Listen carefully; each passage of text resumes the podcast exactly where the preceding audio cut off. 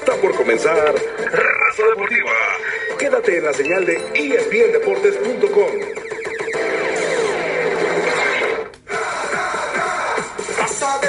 ¿Qué tal amigos de Raza Deportiva? Bienvenidos a este podcast de viernes, eh, un podcast en el que por supuesto estaremos ya metidos en lo que puede ser el desenlace de estas semifinales del torneo mexicano, este Apertura 2019. Bueno, obviamente ya está usted al tanto de todo lo que ocurrió con el Monterrey, ya sabe que el Monterrey eh, tiene una ventaja pobre comparada con la que consiguió contra Santos, difícil, complicada ante un equipo de Necaxa, pero bueno, sin duda podemos arrancar muy tranquilamente con el tema de las Águilas del América, que aparecían como favoritas, que aparecían evidentemente para hacer sufrir al equipo de Monarcas Morelia, pero el equipo de la monarquía, como les gusta llamarles precisamente a todos los que de una u otra manera tienen ilusiones puestas en el equipo michoacano. Bueno, pues cambió totalmente la perspectiva. A ver, eh, tenemos que reconocer de entrada lo que pasa en Morelia. Es un equipo con una ambición, con una, eh, con un deseo de competir, con un compromiso, con una responsabilidad profesional que realmente hay un cambio radical de lo que se veía con el el que presumía más ser o haber sido algún tiempo chofer de Marcelo Bielsa que ser un técnico, un técnico genuino de fútbol. Entre lo que mostró aquel Morelia de Torrente a lo que está mostrando evidentemente este Morelia de Guede, más allá de esas eh, mañas o manías o, o adicciones o aficiones que tiene el técnico argentino por eh, la superchería y el agua bendita en esa mezcla muy extraña, casi, casi pagana. Bueno, como quiera que sea, le eh, ha provocado algo al equipo de Morelia. Le ha provocado eso, compromiso, devoción, responsabilidad, profesionalismo, valores que deberían estar incluidos en el momento en que se firma un contrato de futbolista profesional, pero bueno, ya sabemos que en México, lamentablemente, cuando se ofrecen incluso primas, pues no solamente se les ofrecen primas eh, para que ganen, sino también para que empaten, porque el salario queda entendido, entonces, pues es para que pierdan. Entonces, eh, Guede, más allá de esas situaciones, ha convencido, se ha sentado, ha trabajado, le ha dado un estilo al equipo de Morelia, algo que nunca alcanzó con Torrente, y el equipo pues está eh, tomando una ventaja importante sobre las Águilas del América por dos goles a cero. Las anotaciones fueron del venezolano Aristeguieta y la otra anotación fue de Aldo Rocha. Entre una y otra pasó algo determinante en el partido. Jorge Sánchez se hace expulsar, eh, atrabancado como es, eh, poco experimentado como es, eh, no necio hasta poder para poder entender claramente las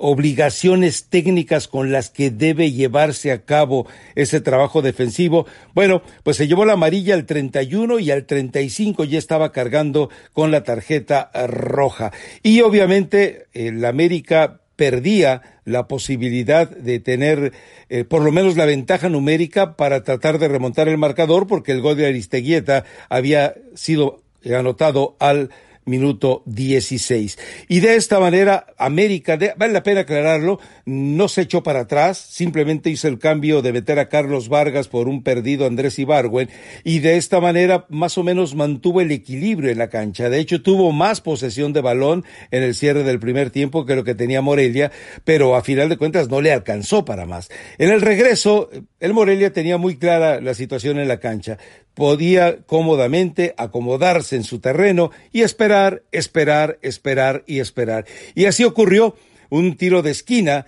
en el que vuelve nuevamente a demostrar Giovanni Dos Santos que no tiene nada que hacer en el fútbol mexicano y no sabemos si en algún balompié del mundo, porque pelea tibiamente, pelea timoratamente, parecía que estaba eh, tratando de tararear las canciones de Belinda más que meterse en el partido de fútbol, porque le roban el balón en la salida del área del Morelia después de una jugada de tiro de esquina y en la descolgada que pasa el balón por Millar, después por Edison Flores con un magnífico cambio de juego por derecha, donde el Quick Flores pretende, el Quick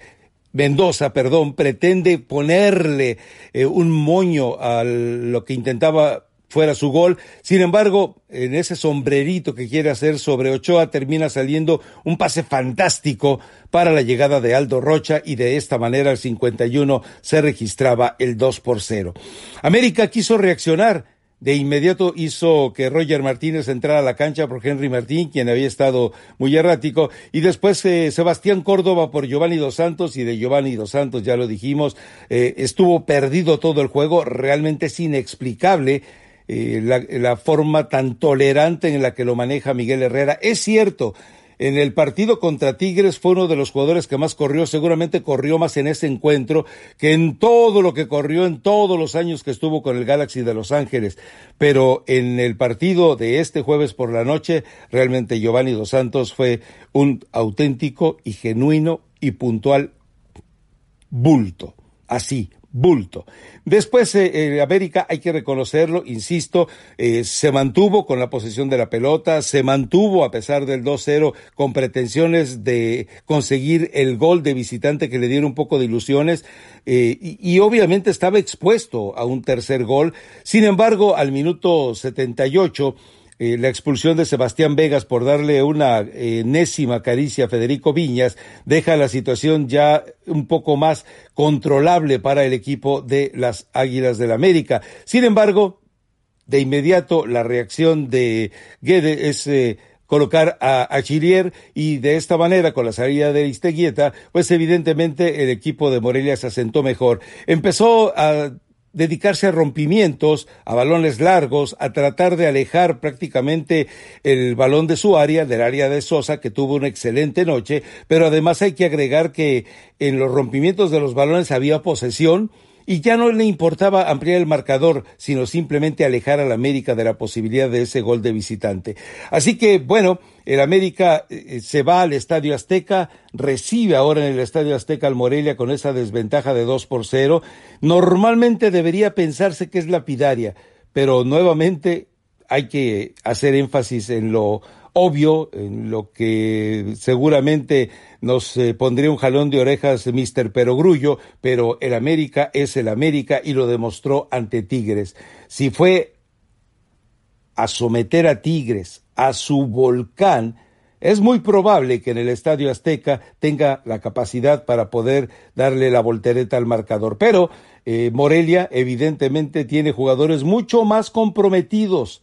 que los que evidentemente tuvo Ricardo Ferretti. Así que el América, con todas esas dudas que merece, con todas esas, eh, ese compás de espera al que se ha ganado el derecho por la forma en la que se planta en la cancha, bueno, con todo ese escenario, evidentemente el América puede gozar todavía de ese privilegio extraño de, de, la fe, de la ilusión y de la esperanza para su afición para el partido de vuelta. Insisto, el caso de Miguel Herrera nunca tuvo ni desesperación, sus jugadores sí, nunca tuvo miedo, sus jugadores solamente eh, eh, palidecían y padecían cuando Giovanni Dos Santos tenía la pelota, pero de ahí en fuera el equipo estuvo a la altura, porque, insisto, aún con el riesgo de recibir un tercer gol, se metió en el partido y lamentablemente remates desviados, lamentablemente para el América, claro, los remates desviados y las eh, afortunadas intervenciones de Sosa terminaron por fortalecer simplemente para el Morelia esta ilusión que tiene de meterse a la final del fútbol mexicano. Y tiene especial mérito porque sí fue curioso, fue irónico, fue extraño, eh, fue hasta sospechoso el hecho de que Álvaro Dávila, después de tantos años de, esperar una, recuerde que solo tiene un título, y después de tantos años de estar esperando eh, una nueva jornada así eh, vibrante, intensa, cardíaca, bueno, pues Álvaro Dávila dice que simplemente se va cuando venía lo mejor para el Morelia. Muy extraño, muy sospechoso, Habrá que ver si al paso del tiempo, como siempre ocurre, aparece algo. Pero bueno, Álvaro Dávila se va eh, mejor que lo que ha estado Cruz Azul, porque en los últimos 22 años Cruz Azul no ha ganado título. Y en los 22 años en los que estuvo Álvaro Dávila en el Morelia, por lo menos ganó un título. Y si acaso llegara a ganarlo también en este, pues entonces evidentemente estaría mejor, por decirlo así, que el Atlas en toda su historia y que Cruz Azul en muchísimos de los años y que muchos otros equipos del fútbol mexicano. Así que es difícil hacer un pronóstico, pero hay que atreverse. No puede ocurrir eh, algo peor que tener el infortunio y la desgracia del que ya saben ustedes, el muchacho Choco Alto, y que terminemos metiendo la pata en el pronóstico. Creo que el América le va a dar la vuelta en el Estadio Azteca y va a meterse a la final junto con Monterrey. Y bueno, del partido de Monterrey contra Necaxa, es impresionante o fue impresionante la forma en la que el equipo de Monterrey se dio el lujo de fallar oportunidades en el primer tiempo. En el primer tiempo era desesperante ver con la facilidad con la que llegaba al área, era desesperante ver la forma en la que eh, Jansen, en la que el mismo eh, eh, Pizarro estuvieron desperdiciando condiciones de gol, la forma en la que Pavón desperdiciaba oportunidades de gol. Pero bueno, eh, a final de cuentas consigue una victoria de dos por uno. En el caso del Necaxa, ni siquiera, ni remotamente se puede considerar definitiva, pero Antonio Mohamed ha encontrado la manera de poner en pie de guerra, de mantener vigente a este equipo de rayados, y que con eso, por supuesto, le alcanza para que, eh, manteniendo esa, esa intensidad, ese compromiso, ya lo hemos dicho, o sea, es, son todas esas circunstancias fruto del cinismo de los jugadores, porque evidentemente lo que habían demostrado había sido una bulia y una parsimonia en el terreno de juego que no les alcanzaba para nada. Y vale también eh, establecer algo muy puntual en el partido contra Necaxa, en el partido de ida, volvimos a ver la versión, esa versión extraña y a veces perdida del equipo de Rayados que se veía con frecuencia con Diego Alonso, porque también llegaban y también les faltaba esa estamina, esa adrenalina, esa testosterona para el remate final ante la portería. Y bueno, eh, seguramente Mohamed trabajará en ello, pero no juegan solos, ¿eh? Cuidado, Necaxa es un equipo que va a tratar de aprovechar de manera muy coherente la condición de local que se le viene y que teniendo eh, goleadores como Quiroga, bueno, hasta Eduardo Herrera ha resultado útil con algunos goles oportunos, pues evidentemente eh, va a ser un escenario totalmente distinto. Sin embargo, creo que todavía Monterrey le alcanzará para poder meterse a la final. Una final que ya sabe usted, en caso de que llegue Rayados, pues tendría que jugarse en fechas post-navideñas. Por ahí eh, el 26 sería el partido de ida, porque Rayados tiene que hacer una visita muy corta, prácticamente nada más como de turista, a la Copa Mundial de clubes. Así que ese es el escenario de estas semifinales del fútbol mexicano. En lo particular, sigo estando de acuerdo con Elizabeth Patiño. América y Monterrey deberán estar en esta final para que a final, para que en el momento culminante, creo yo, pueda haber regocijo de buen fútbol y con todos los agregados que pueda usted eh, buscar por ahí, el hecho de que el Ayun, el hecho de que Mohamed, eh, fueron eh, parte de las Águilas del la América y que bueno, Miguel Herrera ya sabemos defiende mucho esa, eh, ese emblema, ese lema, ese estandarte del equipo del nido que es el odiame más. Así que dejemos que por lo menos se hagan pedazos a goles en los dos partidos de cierre de semifinales que tendrán lugar este sábado y domingo. Por otro lado, bueno, seguramente también ya está usted enterado, pero vale la pena darle un repaso. A final de cuentas se hizo totalmente oficial, Fidel Curi y el Veracruz ya no existen en el fútbol mexicano, Fidel Curi y el, Veracruz han sido desafiliados, los jugadores recuperan su carta y aparentemente hubo un error de proceso que le permite a Sebastián Jurado, el arquero de Veracruz, desvincularse totalmente de Guillermo Lara y de esa especie de esclavitud que tenía Fidel Curi para poder colocarlo. Recuerde usted que Fidel Curi, porque tiene eh, todas las eh, todas aquellas denuncias que se hicieron, todas aquellas controversias que se hicieron ante la Federación Mexicana de Fútbol y ante la FIFA las perdió, pero el haber perdido y el haber sido eh, también desarticulado por la FIFA, pues recuerde que Fidel Curi no puede ni comprar ni vender jugadores, así que todo lo que tenga él de posesión sobre la carta de algún futbolista, como en el caso de Sebastián Jurado, pues simple y sencillamente la pierde totalmente. Hay que recordar que lo que terminó eh, hundiendo a Fidel Curi fue el haber firmado cuando llegó a la plaza de Veracruz, eh, haber firmado que él aceptaba, que él eh, heredaba con, la, con, con esa franquicia todos los adeudos que había pendientes de Mohamed Morales y también de Rafael Herrerías. Él lo sabía, por eso cuando ha dicho de que es que le están cobrando hasta lo que deben ellos, él lo sabía y él firmó aceptándolo. Por otro lado, eh, tiene otras demandas que ha perdido, 25 millones de pesos debe de pagar a ex empleados, no estoy hablando de jugadores, sino empleados de orden administrativo, además de adeudos que tiene por 109 millones de pesos ante controversias y agréguele también el millón de dólares que de manera unilateral le prestó la Federación Mexicana de Fútbol para hacer frente a los pagos de algunos salarios. Y obviamente con la salida de Curi, obviamente con la desafiliación de Veracruz, pues en el puerto Jarocho están haciendo un esfuerzo, ya lo habíamos comentado, eh, Veracruz quiere mantener un equipo de fútbol, el gobierno del estado,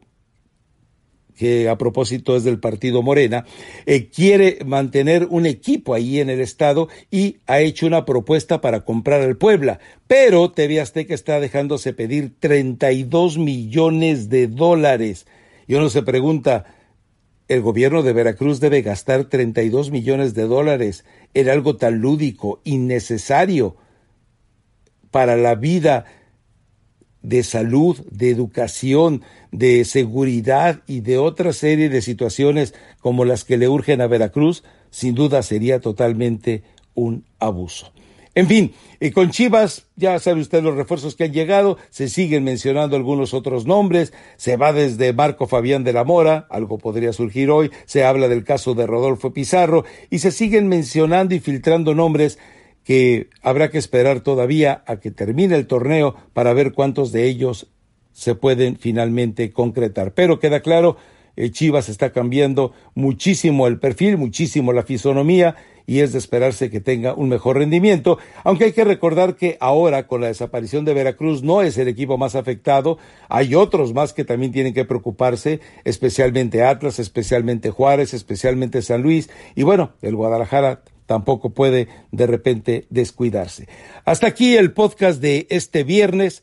Ya eh, lo estoy invitando de nuevo a que se suscriba para que en cuanto esté publicado el podcast de Raza Deportiva, usted reciba una notificación. Recuerde que el podcast de Raza Deportiva lo puede usted encontrar en las páginas de ESPN, en los podcasts de ESPN, en los podcasts de eh, Apple, en los podcasts de TuneIn, en los podcasts de Spotify, en los podcasts de Euforia. Es decir, hay una gran plataforma, en los podcasts de Google también hay una gran plataforma para que usted esté pendiente, como lo hace eh, los lunes y los viernes, de este podcast de Raza Deportiva. Y recuerde que puede dejarnos mensajes, puede dejarnos comentarios, puede dejarnos pronósticos, puede dejarnos a sus favoritos. Para todo es este espacio de intercomunicación que afortunadamente representan los podcasts de raza, eh, raza deportiva. Gracias por estar presente desde este viernes y los esperamos el lunes. El lunes ya tenemos confirmada a Elizabeth Patiño que seguramente va a venir a cobrar por ventanilla.